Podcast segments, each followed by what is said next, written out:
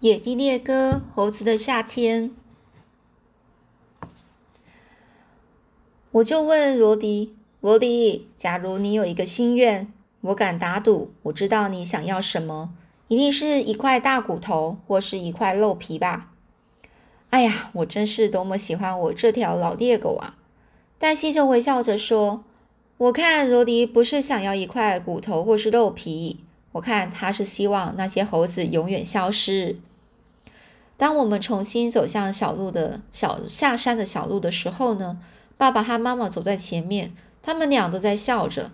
爸爸左手拿着干草叉，右手扶着妈妈的腰。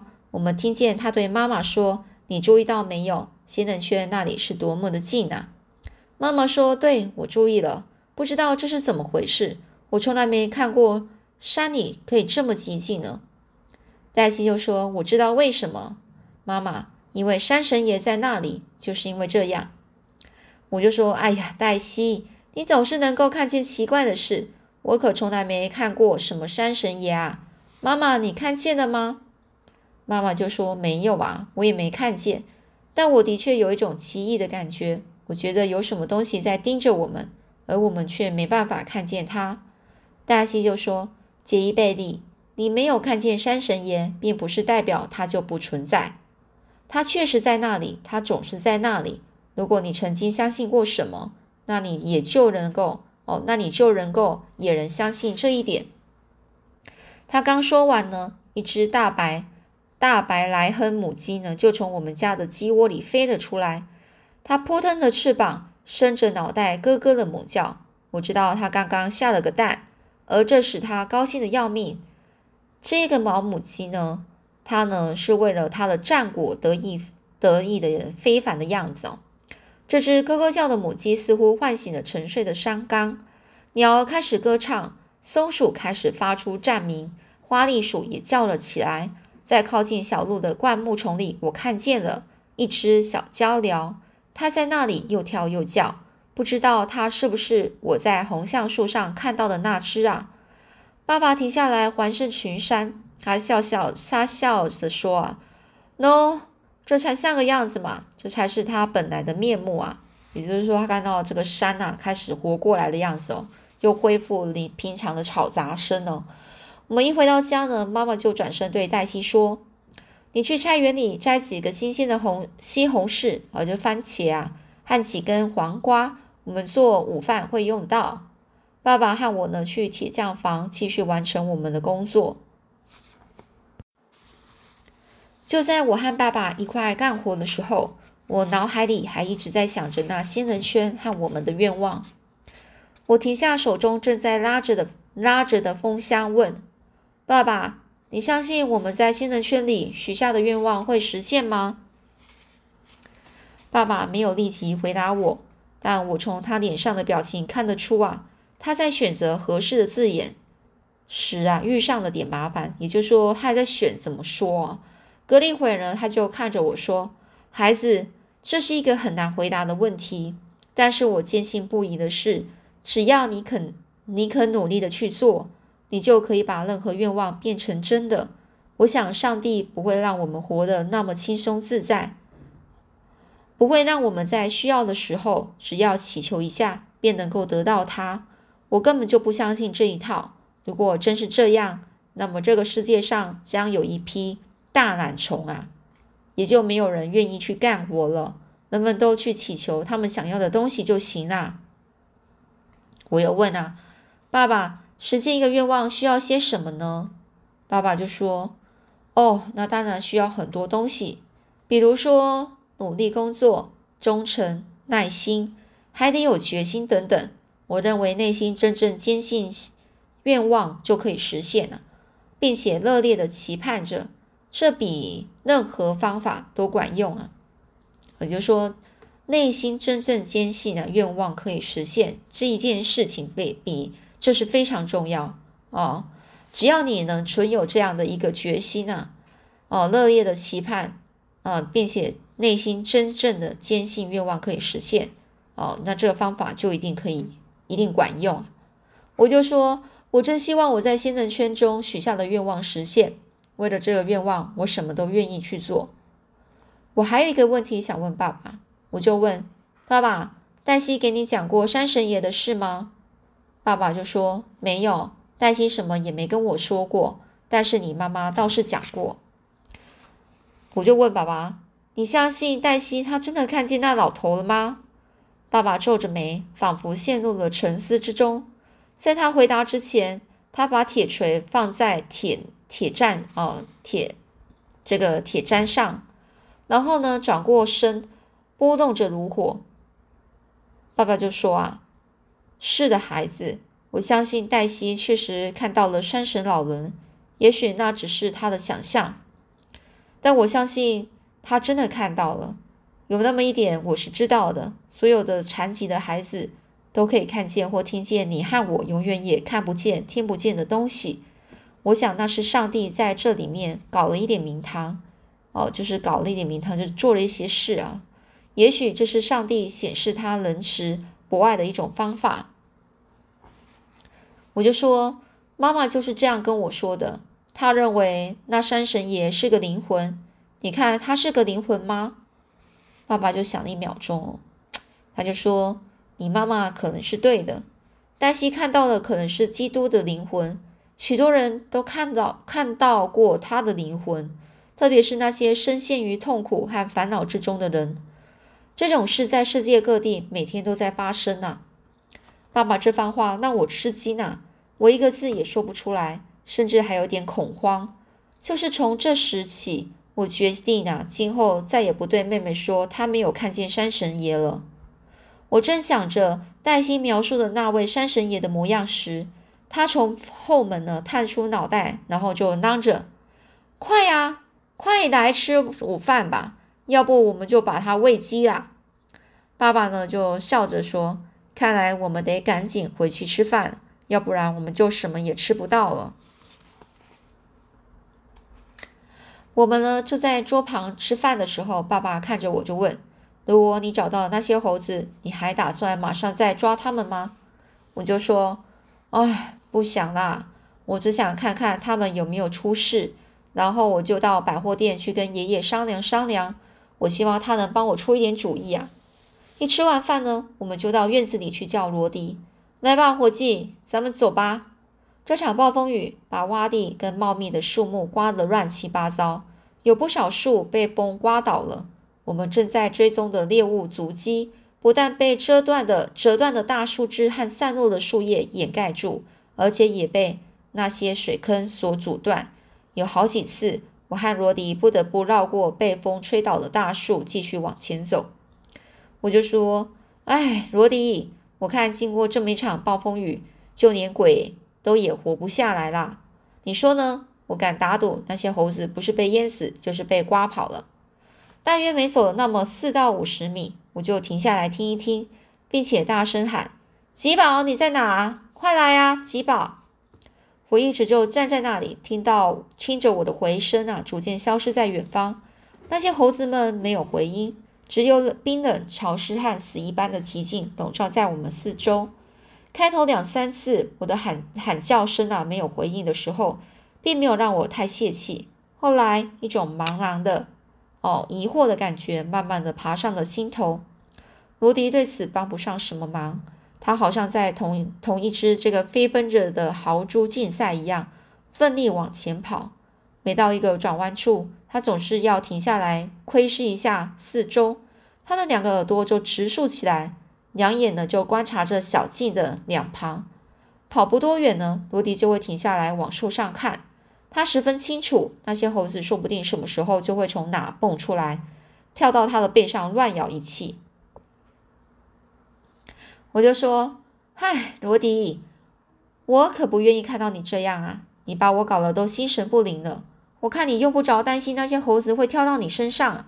这么一场暴风雨之后，我都怀疑是不是还可能剩下一只活着的猴子呢。”我呢，就穿过洼地向河边走去。一路上，我就喊一阵，听一听，再喊，再听，但我什么都也没听到，到处都是寂静无声。走到河边的时候，罗迪和我都停下来。我看见一只鸭妈妈领着大约十二只小鸭，正在靠近岸边的一堆漂流漂流物周围忙碌着。我能听到他在跟那些小家伙们讲话。他正在教他们怎样去那漂流物附近觅食。一只小鸭子决定呢，独自要去探一下险。但是这小鸭子离开妈妈还没有十尺，鸭妈妈就用一只一种特殊的呱呱声，把它给吓得要命。那小家伙发出稚嫩的叫声，拼命地往回游着。它游得如此之快，看起来就跟在水面上跑一样。小鸭游进妈妈身边时，摇晃着小尾巴，那架势好像是尾巴着了火，让它凉一凉似的。我看到的另一只小鸭爬到妈妈的背上，坐下来，用那细小的脚爪搔着脖子。在河对岸的沙洲上，一只大灰鹤尖叫着，它拍打着翅膀，两条长腿在岸边的水中跑动着。然后腾空离开了沙洲，飞落到河里。在河中央，一条暗褐色的大鲶鱼正在水面附近上下翻滚，使得河水泛起层层的白沫。鸭妈妈立刻呱呱大叫，发出警告，把那些小家伙们都赶到了浅滩里。他非常清楚，一只小鸭就是那条大鲶鱼的一顿美餐呢。我和罗迪在河岸中。河岸上啊，走了大约三百码，三百里码之后的距离，重新转入洼地，再往回走，和刚才一模一样。我喊了又喊，可照旧还是没有回声。就在我们走到环绕着我家田地的栅栏时，我的疑问越来越强烈了。我就说：“罗迪，看来我们真是运气不好。我看这根本半只猴子都不剩了。”他们准是在那场暴风雨遇到了什么不测啊！我和罗迪做了第二件事，也很累人。我们跟踪了一只猎物的足迹，一直走了差不多有从我们家的田地到河边的一半路远。随后，我们放弃了继续前进，从那里直接穿过了洼地中部。要穿过树林下那些茂密的矮树丛啊，是很困难的。地上既潮湿又泥泞，而且还滑溜溜的。我光着脚滑了一跤，摔得我连坐下都痛得直叫。那些不时遇到矮树丛，稠密的让我只只有连爬带钻才能够通过。哪怕我只是碰着碰着一棵灌木，上面的水滴也会像阵雨般的落到我身上。为了找寻猴子，我一路上一边喊一边听的，但是我听到了只有我深深的呼吸声，我心脏。砰砰的跳动声和老罗迪嘘嘘的喘喘气声。我几次呢试图让罗迪单独到四周去闻一闻、嗅一嗅，但他就是不肯。他总是离我不到五尺码、五码远哦，就是不想离我太远了。有一回呢，我真的对他发脾气了，我大声就斥责他，甚至捡起一根棍子想让他相信我要揍他了。罗迪知道我在吓唬他，他吃定了我从来不用棍子打他。就蹲在烂泥地里面，看着我，呜呜的哼了几声。罗迪似乎在说：“如果你想去抓猴子，对我来说也不成问题，我可以和你一起去。但是要想叫我自己去抓那些猴子，那可门都没有。”我们在洼地里呢，走了大约四分之一里，一呃四分之一里多点。我不断的喊叫，还是没有任何回音。最后我放弃了，潮湿、寒冷、无比沮丧。我坐在一棵一根老梧桐树的原木上，把脸埋进了双臂中。我噙着眼泪，开始自言自语。我就说：“所有的猴子都走了，我再也看不到他们了。我再也不会有小马和枪了。”罗迪看出我不快乐，这使得他也不开心。于是呢，罗迪就走到我的眼的前面，我的眼前哦，竭尽全力想让我高兴起来。他使劲的用鼻子在我的胳臂。底下呢，哄着，以便能够舔到我的脸，然后又开始舔我的手。我用双臂抱着我心爱的猎狗，说：“猴子跑了，既不是你的错，也不是我的错。我看我们本来就不应该幻想能够抓住它们。”我感到心灰意冷，再也提不起劲，便站起来准备回家。还没走出十步，我就觉得我听见了什么。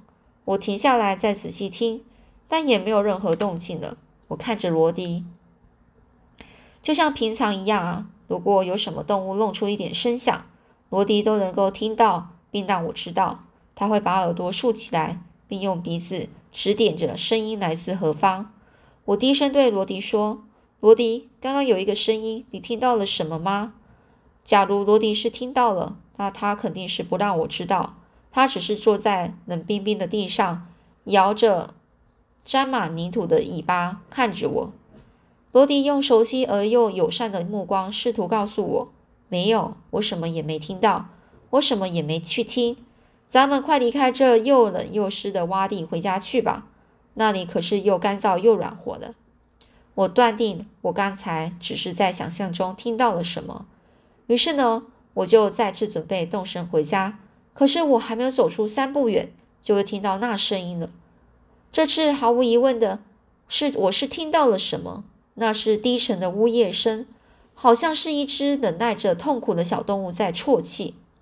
罗迪也听到了，他的耳朵直竖了起来，眼睛向我右前方注视着。我看见他的鼻子在抽动，像是嗅出了什么气味。我小声的问：“那是什么，罗迪？这肯定不像猴子的声音。”倒像是一只受了伤的小动物，咱们去看看吧。如果我们找到它，说不定还能帮它一把呢。罗迪带入我，我们就大带动身呢，朝朝那声音走去。等我们走路大约两百码时，我又停下来听着。有好几秒钟，我没有听见任何声音，但随后就又听到那微弱可怜的叫声。我就说：“罗迪，不管那是什么玩意。”你肯定相当，他他一定相当痛苦。我敢打赌，一定是这场暴风雨刮倒了一棵树，而树洞中浣熊窝里的小浣熊，其中有只受了伤了。我和罗迪呢，就钻进了矮矮树丛，向那声音喊过去。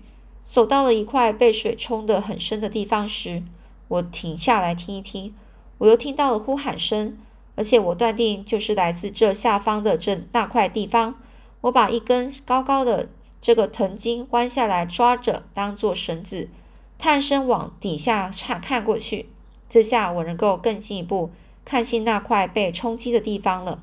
那里既没有灌木丛，也没有高大的乔木，而只是一簇簇的香蒲、羊齿草之类的绿草。我站着待了好一会儿，然后大声高高喊。终于，那低沉的声呼喊声对我做出了回应。根据那声音的远近判断，我已经很接近它了。我沿着那块地方走了约一百码时，再次停下来听着。这回，当我听到那呼声、呼呼叫声的时候，我欣喜若狂。那声音正好就在我身后。我转过身去，起先我什么也没看到。后来，我看到脚下土地的断层有一个洞洞穴，那是很久以前被水冲出来的。我自言自语地说。不管那叫声是什么东西发出来的，它肯定是在这洞里，这是唯一可能的地方啦。我小心的越过那另一个另一边，跪在地上往洞里看去。这一看不要紧，我惊讶的差点尖叫起来。